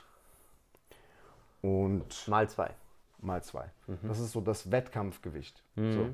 Und um mit dem Wettkampfgewicht umgehen zu können, solltest du natürlich am besten auch einen, Kugel, einen Satz Kugeln darunter vom Gewicht haben und einen Satz Kugeln darüber. So, jetzt ist, muss man halt natürlich schauen, ob man zwei Kilo drunter oder vier Kilo drunter nimmt. Weil gerade wenn man jetzt zum Beispiel 12 Kilo nimmt und man 8 Kilo runter geht, sind das halt einfach 33 Prozent Gewicht weniger. Oder umgedreht von 8 auf 12 sind es 50 Prozent Gewichtssteigerung. Kein Mensch würde sagen, oh, ich habe eine 50 Kilo Kniebeuge geschafft, nächster Satz 75 Kilo. Ja. Würde keine Sau machen. Ja. Aber im Kettlebell, ne, da sind dann 8 Kilo, 12 Kilo ist die nächste Stufe, wenn du nicht eine 2 Kilo Abstufung hast. Das ist halt ein krasser Sprung, den viele unterschätzen, weil man sagt, es sind ja nur 4 Kilo. Ja, also wenn du auf Raps gehst, auf jeden Fall. Ne? So, ich meine, äh, voll. So, und auch nicht nur, wenn du auf Raps gehst, selbst wenn du halt einfach sagst, okay, ich fange gerade damit an ja. und mit 8 Kilo schaffe ich 5 Raps im Press und dann gehe ich halt, oder dann schaffe ich 12, ja. oder dann gehe ich halt 4 mal 8 und dann gehe ich halt auf 12 hoch. Dann bist du halt plötzlich bei 3, 4, 5 Raps, ne? mhm. obwohl du davor 12 gemacht hast. Also weil du halt einfach plötzlich 50 Prozent mehr Gewicht hast. Das darf man nicht unterschätzen. Deswegen muss man halt schauen, wenn man halt in den Sphären arbeitet, dass man da auf jeden Fall guckt, dass man halt vielleicht in 2 Kilo Abstufungen runter und hoch geht. Und ähm, wenn man halt dann als Mann arbeitet, da hast du als Beginner 16, als Amateur 24 und als Profi 32 Kilo. Und da macht es dann, als, als, als ich mich äh, für die Amateurmeisterschaft vorbereitet habe, da hatte ich meine Hauptsätze immer mit 24 Kilo gemacht, also zweimal 24. Und dann habe ich halt Back-Off-Sets mit entweder halt Speed-Sets gemacht mit 20 Kilo oder eben ein bisschen schwerere Sätze in so kürzeren Intervallen, dann so mit 28 Kilo. Und bei der zweiten Weltmeisterschaft, bei der ich dann auch ähm, den Titel holen ko konnte, da hatte ich mich dann auch mit, mit zwei Kilo Abstufungen noch vorbereitet. Mhm. Also mit äh, 22 und mit 26 Kilo. Und äh, das, war, das war super. Also da machen sich diese zwei Kilo einfach echt bemerkbar. Das heißt, was würde ich jedem empfehlen? Wer sich halt als Wettkampf äh, vorbereiten möchte, der muss mit Paaren arbeiten und der sollte sich halt sein Wettkampfgewicht auf jeden Fall kaufen. Und dann empfehlenswert ist halt ein Satz drüber vom Gewicht und ein Satz drunter vom Gewicht. Ähm, und dann, wenn man halt sagt, okay, man möchte einfach nur so ein bisschen Fitness machen, ah, dann reicht halt, ähm, mein, dann ist meine Empfehlung, man sollte sich drei Kugeln kaufen. Eine leichtere, eine mittlere und eine schwerere. Und das wäre halt für die Damen eine leichtere mit 8 Kilo, eine mittlere mit 12 und eine schwere mit 16 und für Herren eine leichte mit 12, eine mittlere mit 16 und eine schwere mit 20. Weil die meisten, die so auf Fitness machen, das ist eine ganz andere Nummer, mit Kettlebells umzugehen. Und ich habe so viele Nachrichten bekommen von Leuten, auch die sagen, hey, ich mache hier KDK, Krafteinkampf und äh, ich habe äh, eine, einen 190er Deadlift, einen 170er äh, Squat und eine 120er Bench. So, ich, ich wollte jetzt hier, was würdest du mir empfehlen? Soll ich eine 36er oder eine 40er Kugel holen? Und du sagst so, äh, wofür? wie, wie wäre es mit einer 20er, Dicker? So, und äh, auch Freunde von mir, die gesagt haben, ja, ey, Jay, ähm, was, was sagst du? Soll ich, äh, soll ich jetzt eine 16er und eine 24er oder meinst du, ich soll mir noch eine 20er dazwischen holen? Und ich sag, hol dir eine 16er und eine 20er. Und die machen auch KDK und haben auch gar nicht schlechte Kräftwerte. Dann so, ah nee, ich hole mir eine 16er und eine 24er. Mach, was du willst. Zwei Wochen später, äh, ich habe mir noch eine 20er nachbestellt. Hm. Weil einfach, es ist ein komplett anderes Training. So ja, ballistisch zu arbeiten und alles ist was anderes, als immer nur Strict Presses damit zu machen. Was sind so die, also ich meine, im Workshop kriegst du jetzt ja so ein bisschen mit, ne, was so die, die, die, Hauptübungen sind, wenn man an der Kettlebell arbeitet, aber was ist so für dich die, die, die, die drei coolsten Übungen, die du eigentlich jedem mit auf den Weg geben würdest, die man sich so ein bisschen... Ah, das ist immer, ist immer sauschwer, äh, auch sehr beliebte Frage sozusagen. So was würdest du machen, wenn du nur noch einmal... ähm, ich, ich liebe den Bandpress. Ich finde Bandpress einfach super geil. Erklär mal Bandpress für jemanden, der sich darunter nichts vorstellen kann. Schwierig zu sagen. Ähm, du nimmst eine Kugel, die du nicht strict pressen kannst, Mhm. cleanst sie, dann drehst du den Oberkörper ein und dann lässt du die Kugel dort, wo sie ist und beugst dich quasi unter die Kugel runter, sodass du den Arm streckst, indem du dich von der Kugel wegbeugst nach unten und dann stehst du auf mit der Kugel. Ähm, so, glaube ich, kann man das ganz gut beschreiben. Äh, ansonsten kann man, glaube ich, auch nochmal auf, auf YouTube, glaube ich, auch ein Video von mir sehen. Ansonsten müsste ich mal einfach meinen PR von mir von Instagram auf YouTube hochladen, dass Wie man da auch mal. so? Äh, mein PR sind 68 Kilo. 68 Kilo. Mhm. Das heißt, du musst irgendwie 68 Kilo erstmal auf, den, auf die Schulter bekommen. Und Genau, also clean und dann. Aber das, Shit. aber das ist kein Problem. Also die 68er zu clean, das, das ist kein Problem. Mit einer Hand. Geht auch mit einer Hand, ja. Mit einer Hand ist es schon, das ist schon schwierig. Schon saftig, ne? Das ist schon Das mit das zwei Händen an der Hand, Langhantelstange schon, sage ich mal, ne? Also, Aber das geht mit der 68er. Also das, das, das, das klappt. wie Aber groß ist denn so eine 68 Kilo Kettlebell? Also, ich meine, ich kenne von den CrossFit Games und diese Ah. so 90 Kilo Dinger, die sind ja schon wuchtig, ne? Die kriegst du ja, nicht so äh, einfach auf zwei, die Schulter. Zwei 92er habe ich auch zu Hause, wobei ich jetzt ähm, eine ähm, musste ich in den Keller verbannen und eine musste ich zu meinen Freunden bringen, weil mein äh, Vermieter so super nett ist und super viel Sport macht und mir verboten hat, äh, die Kugeln da zu lagern und ähm, auch verboten hat, im, im Hof Sport zu machen. Liebe Grüße an meine Hausverwaltung. ähm, genau. Ähm, wie groß ist die? Eine 68er etwa so wie so ein Basketball. Krass.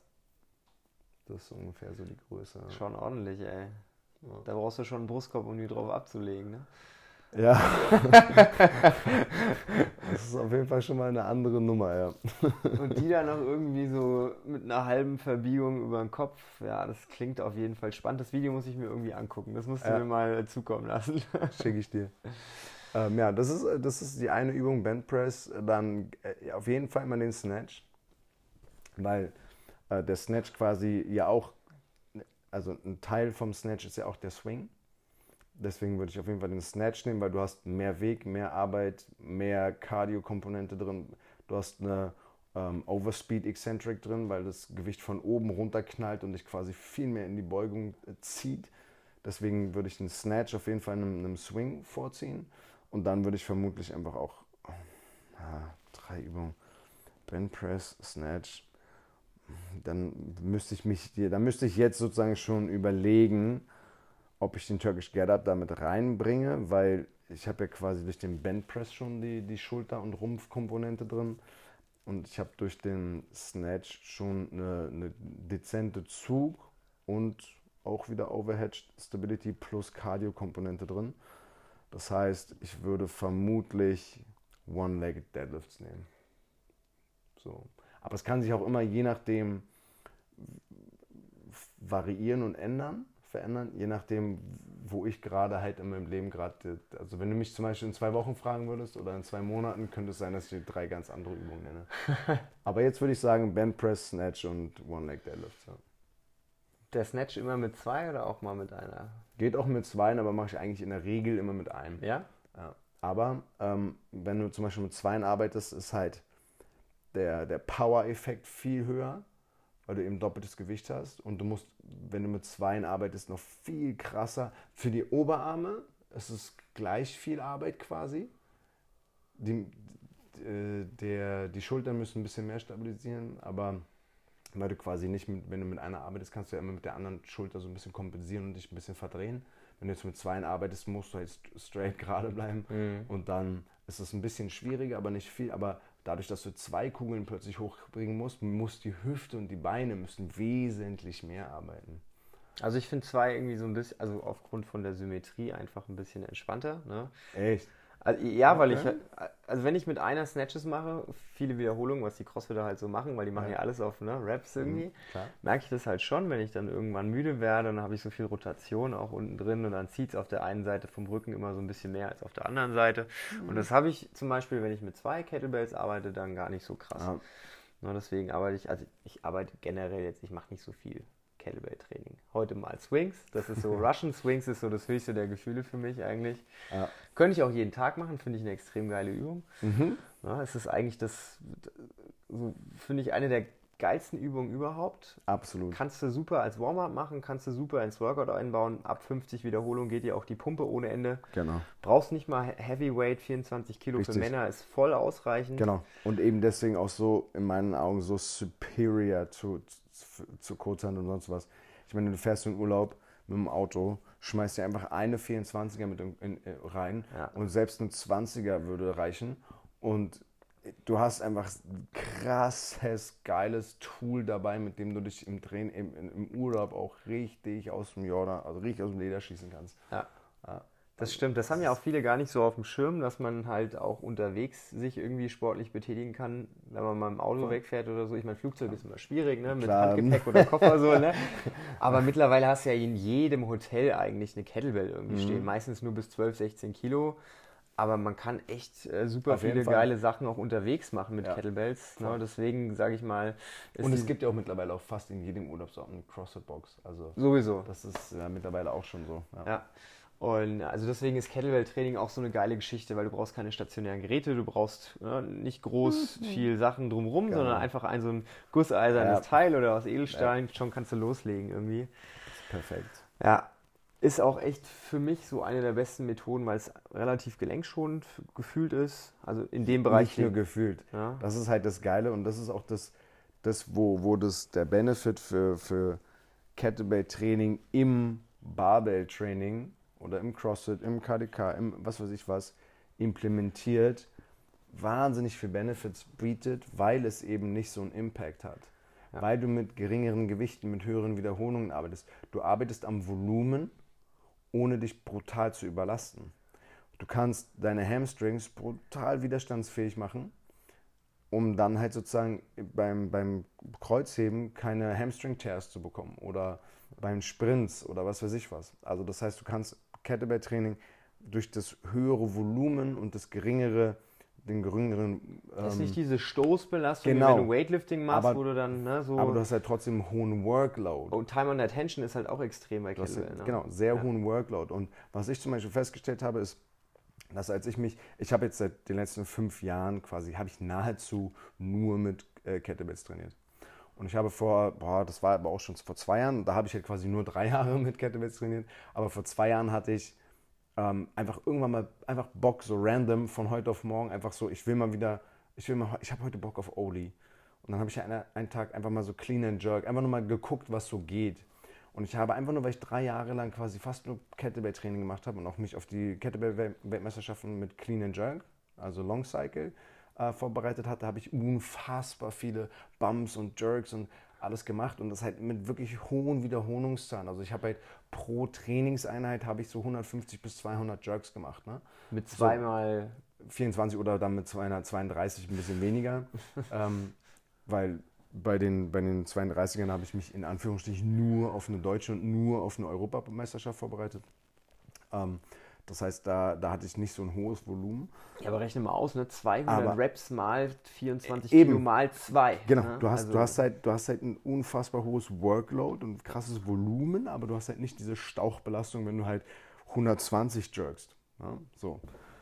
Ähm, und das Krasse war halt dann, dass ich, dass ich äh, durch dieses hohe Volumen mein Bewegungsmuster so, effiz so, so effizient gemacht habe, dass ich, obwohl ich drei Jahre lang quasi keine Langhantel angefasst habe, meinen Jerk um fast ein Kilo PR habe. Das ist krass, ne? Das stell dir mal vor. Du hast, und mein Jerk PR war da halt 132,5 und ich habe 133,5 schon oben gehabt, aber dann ist der Arm eingebrochen. Also ich konnte es quasi nicht mehr stabilisieren, aber ich habe die 133,5 hochgekriegt und das musst du dir vorstellen, ohne dass ich meine Beine mit irgendwas Schwererem als mit 224ern. Also ich ja. hatte quasi faktisch, vielleicht mit 232er, also ich hatte faktisch nichts höher als 65 Kilo in der Hand. Ja. Und in den Beinen. ja. So, und damit dann trotzdem es zu schaffen, seinen Jerk zu verbessern, crazy. Finde ich völlig, finde ich total geil. Und ich führe es eben darauf zurück, dass zum einen Kettlebell-Training deinen Rumpf stabilisiert, ja. dass du im Rumpf wesentlich stabiler und stärker wirst und dass du ähm, eben das Bewegungsmuster, die Kraftübertragung von den Beinen in den Oberkörper wesentlich effizienter macht. Und ich habe neulich auch, das ist sogar nur, glaube zwei, zwei Monate her oder so, da hatte ich einfach mal Bock, irgendwie Benchpress zu gucken, was geht. Und ich habe meinen Benchpress um ein Kilo PR. Obwohl ich halt, also auf, auf, 100, äh, ja, auf 133,5. So. Äh, äh, wie? Ja. Und ich habe nichts Schweres in der Hand. Das Einzige, was ich halt mal jetzt in der letzten Zeit auch öfter mal in der Hand gehabt habe, war eine 40er zum Pressen, Kettlebell. So, und ansonsten nichts. Ja? So. Mhm. Und zack, plötzlich Benchpress, ein Kilo PR, obwohl ich nie Benchpresse. Aber da merkst du halt auch mal diese, diese, diese Crossover-Geschichte halt auch, ne? wie einfach äh, unterschiedliches Training sich trotzdem gegenseitig positiv äh, ja. auswirkt. Das ist bei mir auch so. Ich mache eigentlich, ich mache gar nichts an der Langhantel, nie, weil, ich, mein Körper tut immer weh. Wenn ich die Langhantel nur angucke, kriege ich quasi so. ja, zu jung für den Scheiß. Also chronische Rückenschmerzen, wenn ich die, die Langhantel nur angucke, so. Aber trotzdem, ich wenn kann ich Kettlebell-Training empfehlen. Ja, ja, habe ich heute auch schon gemacht. Ne? Ich wollte extra angeben. Ne? Ähm, nee, aber ich wie gesagt, ich bin auch, also Bankdrücken mache ich schon, das mache ich halt auch ganz gerne, weil ich früher auch immer gepumpt habe, so das mache ich jede Woche eigentlich, weil es mir ja. Spaß macht. Ich mache ja. hauptsächlich Training, was mir Spaß macht. Das gibt mir am meisten. Das ist ne? super. Also wenn man das noch keine, ist, keine äh, Ambition hat, sozusagen nö. irgendwo in der Top 3, in der Weltrangliste irgendwo rumzuspringen, dann ist das der, der langlebigste und beste Weg, ja. langfristig dabei zu bleiben, einfach Sport zu machen, der einem Spaß hat meine, gut, du hast natürlich so ein bisschen so diese Ambition, du willst mit den anderen Jungs ein bisschen mithalten, so dieses klassische, ne? Ja. Äh, aber so Spaß eigentlich und so, klar, Optik halt, ne? Und das ist normal irgendwie. Aber wenn ich dann mal sage, okay, jetzt äh, die anderen machen so ein bisschen Snatch oder so, willst du halt auch mal mitmachen. Ich habe es eigentlich bis jetzt immer geschafft, 100 Kilo irgendwie zu snatchen. Mhm obwohl ich einmal gefühlt im Quartal eine Langhantel zum Snatchen in der Hand habe. Und dann halt auch nicht das schwer. Ist krass. Ja? Aber ja. immer wenn ich an die Langhantel gehe, mein Körper erinnert sich anscheinend daran, dass ich in der Lage bin, das irgendwie über den Kopf zu bringen. Ja. Und ähm, das mache ich halt auch nur einmal im Jahr, aber das reicht mir dann auch. Mhm. Und nur um mich zu testen einfach. Und ich mache so viele Wallballs, so viele Air Squats, also richtig viel Bodyweight-Geschichten, keine ja. Backsquats, aber wenn ich dann mal irgendwie an die Langhantel gehe, mein Backsquat PR schaffe ich natürlich nicht aufs Kilo irgendwie, aber so plus minus 5% komme ich trotzdem immer dran, obwohl Crazy. ich das nie mache. Ja. Und das zeigt mir halt einfach, dass du es gar nicht brauchst, dass du Top-End-Strength ein bisschen verlierst, ein paar Prozent, aber braucht der Otto-Normalmensch ja auch gar sagen, nicht. Ich sagen, wofür? Ne? ne? Ja. Also so, um dir einen drauf runterzuholen, weil du der Stärkste von deinen Freunden bist. Ja, cool. Ja, also, ja danke. Herzlichen Glückwunsch. ja. Nee, also das predige ich ja auch den Leuten immer, die müssen nicht jede Woche Heavy Barbell Cycling machen. Nee, aber ne? die denken, dass sie es machen ja. müssen. Die denken nur, schwer ist gut und ich muss hier die ganze Zeit und am Ende und am Limit. Und Aber so brennst du halt aus, so geht genau. halt der Körper auch nachhaltig irgendwie in die Brüche. Go ne? hard or go gym, äh, äh, go hard or go home. Ja, das waren die Anfangs-CrossFit-Zeiten. Das waren unsere Balls to the Walls-Zeiten. Ja. Ich habe mir das sogar tätowieren, tätowiert auf die Unterarme. Go hard or go home. Ja. Und, ähm, CrossFit ich, OG, ich sag ja. Und, und, viele Leute haben gesagt, Gott, ist dir das nicht peinlich? Und sagt da, nö. Das ist meine Vergangenheit. Ja, ja, nein, es erinnert mich auch an die Zeit. Und die Zeit war geil, die Zeit war cool. Das hat richtig Spaß gemacht, hat richtig gebockt. Ich weiß jetzt noch, wie viel Angst wir vor jedem einzelnen Workout gehabt haben. Mhm. Wenn der Timer runtergezählt hat, 10, 9, 8, Puls ist gestiegen. Du warst richtig fluffen, so richtig so einfach so. Magen, so, genau, der Magen zusammen, hat sich ne? zusammengezogen und ja. du hattest einfach richtig Angst, weil du wusstest, in den nächsten 60 Sekunden wirst du sterben und dann wirst du weitermachen müssen. Ja. So. Nochmal begraben genau, sozusagen. Genau, und du musst einfach weitermachen. Und ähm, das war halt eine coole Zeit einfach. Ne? Da war ich ja noch jünger, da konnte ich das alles noch besser ab ja. und alles. Und, und das, das erinnert mich einfach ja. an die Zeit. Und deswegen sage ich einfach, also, ne, warum, soll, warum sollte ich jetzt da ein Cover-Up drüber machen oder sonst was? Ne? Das erinnert mich an die Zeit und die war cool. So, und deswegen. Ähm, aber heutzutage würde ich halt auch, ne, also wofür dieses Go Hard or Go Home? Ne? Wir haben das ja, klar, wir waren halt alles Trainer und gut trainiert ne, und mussten natürlich uns so ein bisschen so, who's the hardest monkey in the jungle, ne, so. Ja, klar.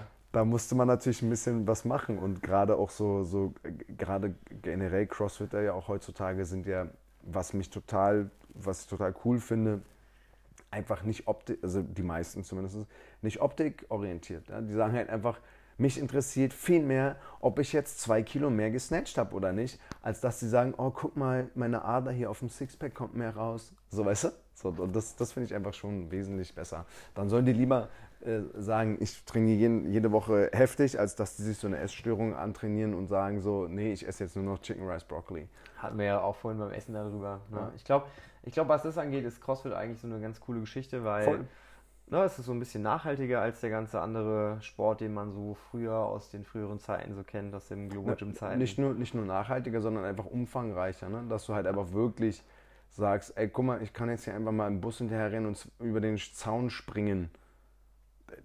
Welcher Autonomalo, Frontflip. welcher Autonomalo springt denn heutzutage noch irgendwo rüber? Ja, also das sieht man ja auch in den Classes ganz häufig, so die Leute, die ganz neu dabei sind, plötzlich, nicht auf die plötzlich 45 cm Boxjump. Äh, Fuck. Wie soll ich denn das machen? Ja, hier hast du eine, eine 10 Kilo Plate, spring erstmal darauf. Übel, ne? So. Ja.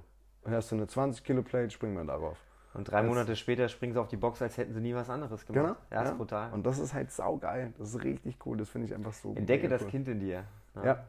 Das ist eh cool. Also da, ähm, Frank Forensic hat so ein cooles Buch geschrieben, Exuberant Animal. Mhm. Und da hat er auch so ein paar ähm, crazy ähm, Theorien und so zum, zum menschlichen Körper. Aber der sagt halt auch, Play, ne? so joyful, so geh einfach raus und, und spiel mal wieder.